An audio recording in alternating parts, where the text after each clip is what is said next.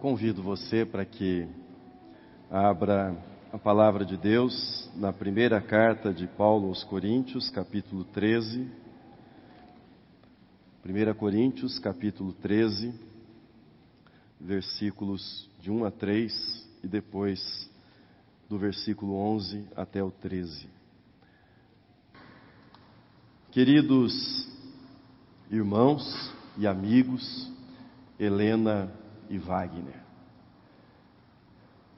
Familiares, amigos, nós estamos reunidos neste culto para agradecer a Deus pela vida da Camila, pela vida do Luiz, filhos de vocês, para agradecer pela vida da Fernanda, Nora e do Lorenzo, netinho que ela trazia e que nasceria daqui a pouco tempo. Nós estamos reunidos para interceder em oração por todas as famílias, e são muitas, vitimadas pelo rompimento da barragem em Brumadinho. Eu sei que no coração de vocês Sentimentos se misturam nessa manhã, sentimentos muito diferentes. Ao sentimento de gratidão pelo privilégio de terem tido filhos como eles, a tristeza da morte, a tristeza da separação, a alegria por tudo que vocês viveram com eles, está na memória, no coração, a alegria pelo tipo de pessoa que era a Camila, pelo tipo de ser humano que era o Luiz, mas há a dor da separação. E há uma saudade que é muito diferente da saudade que vocês sentiam quando o Luiz se mudou para a Austrália e quando a Camila se mudou para algumas quadras do apartamento de vocês. Camila Luiz, Fernanda, Lorenzo e centenas de outras pessoas foram vítimas no dia 25 de janeiro, pouco, pouca coisa depois do meio-dia, foram vítimas de um crime ocorrido naquele lugar em Brumadinho. Esse não é o tema dessa mensagem, não vou me estender sobre isso, mas é preciso que isso seja dito. O que ali ocorreu foi um crime. Um crime contra vidas, um crime contra o meio ambiente. Isso deve ser registrado e isso deve ser também objeto da nossa preocupação para que tudo seja investigado e a justiça humana seja também executada. Mas diante de uma perda tão grande, nós nos perguntamos: o que é que resta? O que é que fica? O que é que permanece? Agora, pois, permanecem a fé, a esperança e o amor, escreveu Paulo. Queridos Wagner e Helena, permanecem a fé, a esperança e o amor. Antes de examinar o que escreveu o apóstolo Paulo, eu gostaria de brevemente refletir com vocês o que faziam. O que faziam a Camila, o Luiz e a Fernanda naquela cidade. Eles estavam lá para um passeio. Para um passeio. Passear é um ato pleno de vida. Não há experiência mais alegre, comunitária, do que o ato de passear. É uma pausa no trabalho, é uma interrupção no trabalho para a celebração da vida. Mas o passeio, ele se reveste de significado ainda mais especial, porque nós realizamos o passeio ao lado de pessoas queridas, pessoas estimadas. E era isso que eles faziam lá. Como irmãos, usufruíam da presença um do outro. Depois de longo período de separação geográfica. A Fernanda, que havia ido visitar a família em Curitiba, fez todo o esforço possível para juntar-se a eles naquele dia, porque ela sabia que era uma ocasião especial e ela queria estar ao lado do Luiz e ao lado da sua cunhada. Aquele passeio era significativo, um ato cheio de vida, como disse, mas era também um passeio com um propósito especial: visitar Iotim, maior museu a céu aberto. Estavam lá para isso. Os olhos deles buscavam buscavam a beleza naquele passeio, a criatividade. Seus corações procuravam aquela transcendência que nós encontramos quando nós contemplamos uma obra de arte, esse tipo de beleza, esse tipo de transcendência, o coração deles buscava naquele passeio. Ao descrever o propósito da viagem deles, eu faço para ressaltar que as vidas pelas quais nós agradecemos hoje, damos graças a Deus pela existência destas vidas. Estas vidas estavam entrelaçadas pelos sentimentos mais elevados, mais nobres que há entre nós humanos: amizade, carinho, afeto, esperança, fé e amor. E a mais bela expressão de esperança na humanidade é a chegada de uma criança. E havia também uma criança, o Lourenço. Esse era o passeio que eles realizavam. Camila, Luiz, Fernanda e Lorenzo não estão mais fisicamente com vocês, Helena e Wagner. Não estão. Os amigos na Austrália e aqui no Brasil sentem profundamente a ausência deles. Sentem profundamente. Mas nesse momento nós nos voltamos para as Escrituras, para aquilo que o apóstolo Paulo escreveu. Há algo deles, há algo do convívio com eles que permaneceu e permanecerá com vocês. Permanecerá com todos que com eles conviveram algo tão valioso que vocês viveram ao lado deles, que não pode ser tirado de vocês, não pode ser arrancado de vocês e jamais será destruído da vida de vocês. Essa é uma realidade.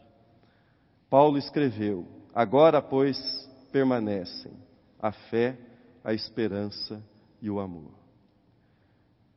Queridos paz, permanece a fé no Deus que se revelou em Jesus Cristo, que se fez humano em Jesus Cristo. E o Filho de Deus também foi vítima de atos criminosos do seu tempo, atos praticados pelas pessoas poderosas do seu tempo. O Filho de Deus foi morto e foi sepultado. Mas num domingo, num domingo pela manhã, ele ressuscitou. E diz-nos o Evangelho de Lucas que num domingo ele apareceu ao lado de duas pessoas, dois discípulos que estavam enlutados e que caminhavam de volta para uma aldeia chamada Emaús. E ele se colocou ao lado daqueles dois discípulos. Caminhou ao lado deles a certa altura voltou-se para eles e perguntou por que é eles estavam tristes. E eles falaram então da razão da tristeza. Jesus ofereceu os ouvidos, Jesus ofereceu o coração para eles. E ao final daquela jornada, ao lado daqueles dois caminhantes, eles só tinham um pedido para fazer para Jesus fica conosco. Fica conosco porque é tarde e o dia já declina. E Jesus entrou na casa deles, assentou-se na mesa com eles e partiu o pão com eles. Eu sei da saudade enorme. Eu sei da importância da mesa na vida de vocês e da família. Vocês não estão sozinhos. O Cristo ressurreto faz esse caminho com vocês e se assenta à mesa com vocês, como ele fez em Emaús. Mas na gratidão que vocês apresentam hoje pela vida da Camila, do Luiz e da Fernanda, também permanece a esperança. Mas que esperança é essa? Novamente é o apóstolo Paulo que eu trago à nossa memória. Pouco mais adiante do hino do amor que nós lemos em Coríntios 13, Paulo dirá que a nossa esperança não se limita a esta vida. Não se limita a esta vida. Já lembrei para vocês que Luiz, Fernando e Camila iam visitar Iotim e contemplar a beleza dos jardins e das obras de arte que lá estão. A esperança ensinada nas Escrituras afirma que quando os nossos olhos são fechados, definitivamente, neste mundo, pela morte, quando os nossos olhos definitivamente se fecham para a contemplação da beleza da criação que há nesta terra, as Escrituras nos ensinam que estes mesmos olhos são abertos por Deus para que nós enxerguemos a beleza celestial. E assim está escrito na palavra de Deus aquilo que nós vemos quando os nossos olhos se fecham para este mundo. Está escrito: nem olhos viram, nem ouvidos ouviram, nem jamais penetrou em coração humano o que Deus tem preparado para aqueles que o amam. Mas a esperança cristã, ela não se limita a esse conforto que é grande, que é fundamental e que advém da confiança na continuação da vida após a morte. Não se limita a isso. Pedro, o apóstolo, escreveu que nós esperamos novos céus e nova terra. E Pedro diz: nos quais habita a justiça. Nos quais habita a justiça. Eu sei que esse era o tipo de esperança que havia na vida da Camila e certamente do seu irmão e da sua cunhada. Eu me lembro quando a Camila ajudou como voluntária no Mãos à Obra. Me lembro de uma das conversas com ela na qual ela me mostrou uma cartilha com os direitos das pessoas que vivem em situação de rua. E dava para ver o entusiasmo dela na defesa dos direitos das pessoas vulneráveis. Eu me lembro do esforço dela como advogada ao lado dos nossos diáconos e diaconisas para conseguir que uma senhora pobre, cuja internação fora negada na Santa Casa, para fazer com que os direitos dessa mulher pudessem prevalecer e ela encontrasse a internação ali. Essa esperança, Helena e Wagner. Essa esperança não foi e nunca será soterrada em Brumadinho. Esse tipo de esperança por justiça jamais será soterrada. Essa esperança permanece no coração de todos, de todos nós. Agora, pois, permanecem a fé, a esperança e o amor. Estes três. Porém, o maior destes é o amor, escreveu Paulo. O amor de pai e mãe é diferente de tudo. De tudo nesse mundo.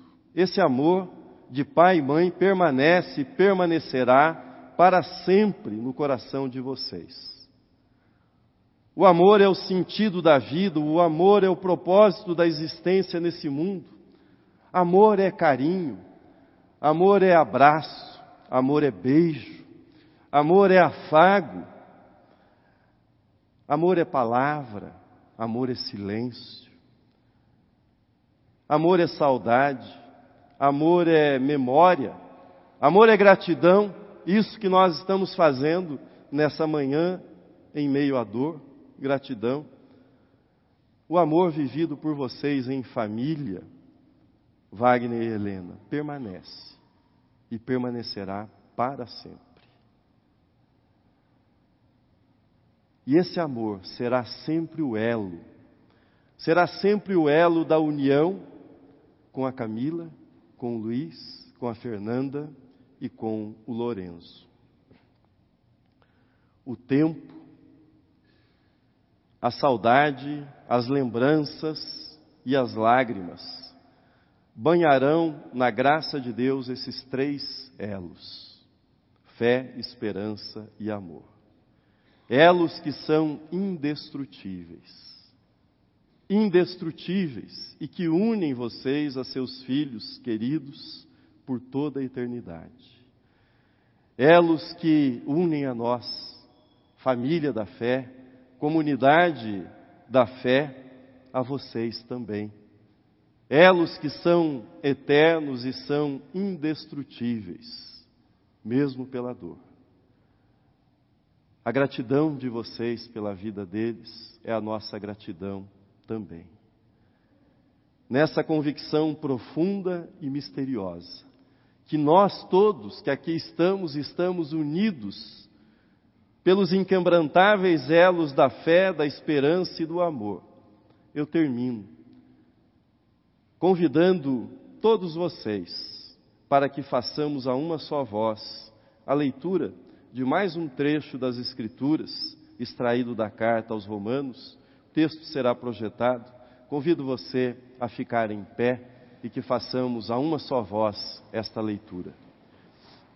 Leiamos. Quem nos separará do amor de Cristo? Será tribulação, ou angústia, ou perseguição, ou fome, ou nudez, ou perigo, ou espada. Como está escrito: Por amor de ti somos entregues à morte o dia todo. Fomos considerados como ovelhas para o matador. Em todas estas coisas, porém, somos mais que vencedores por meio daquele que nos amou, porque eu estou bem certo de que nem a morte, nem a vida, nem os anjos, nem os principados, nem as coisas do presente, nem do porvir, nem os poderes, nem a altura, nem a profundidade, nem qualquer outra criatura poderá separar-nos do amor de Deus que está em Cristo Jesus, nosso Senhor. Amém.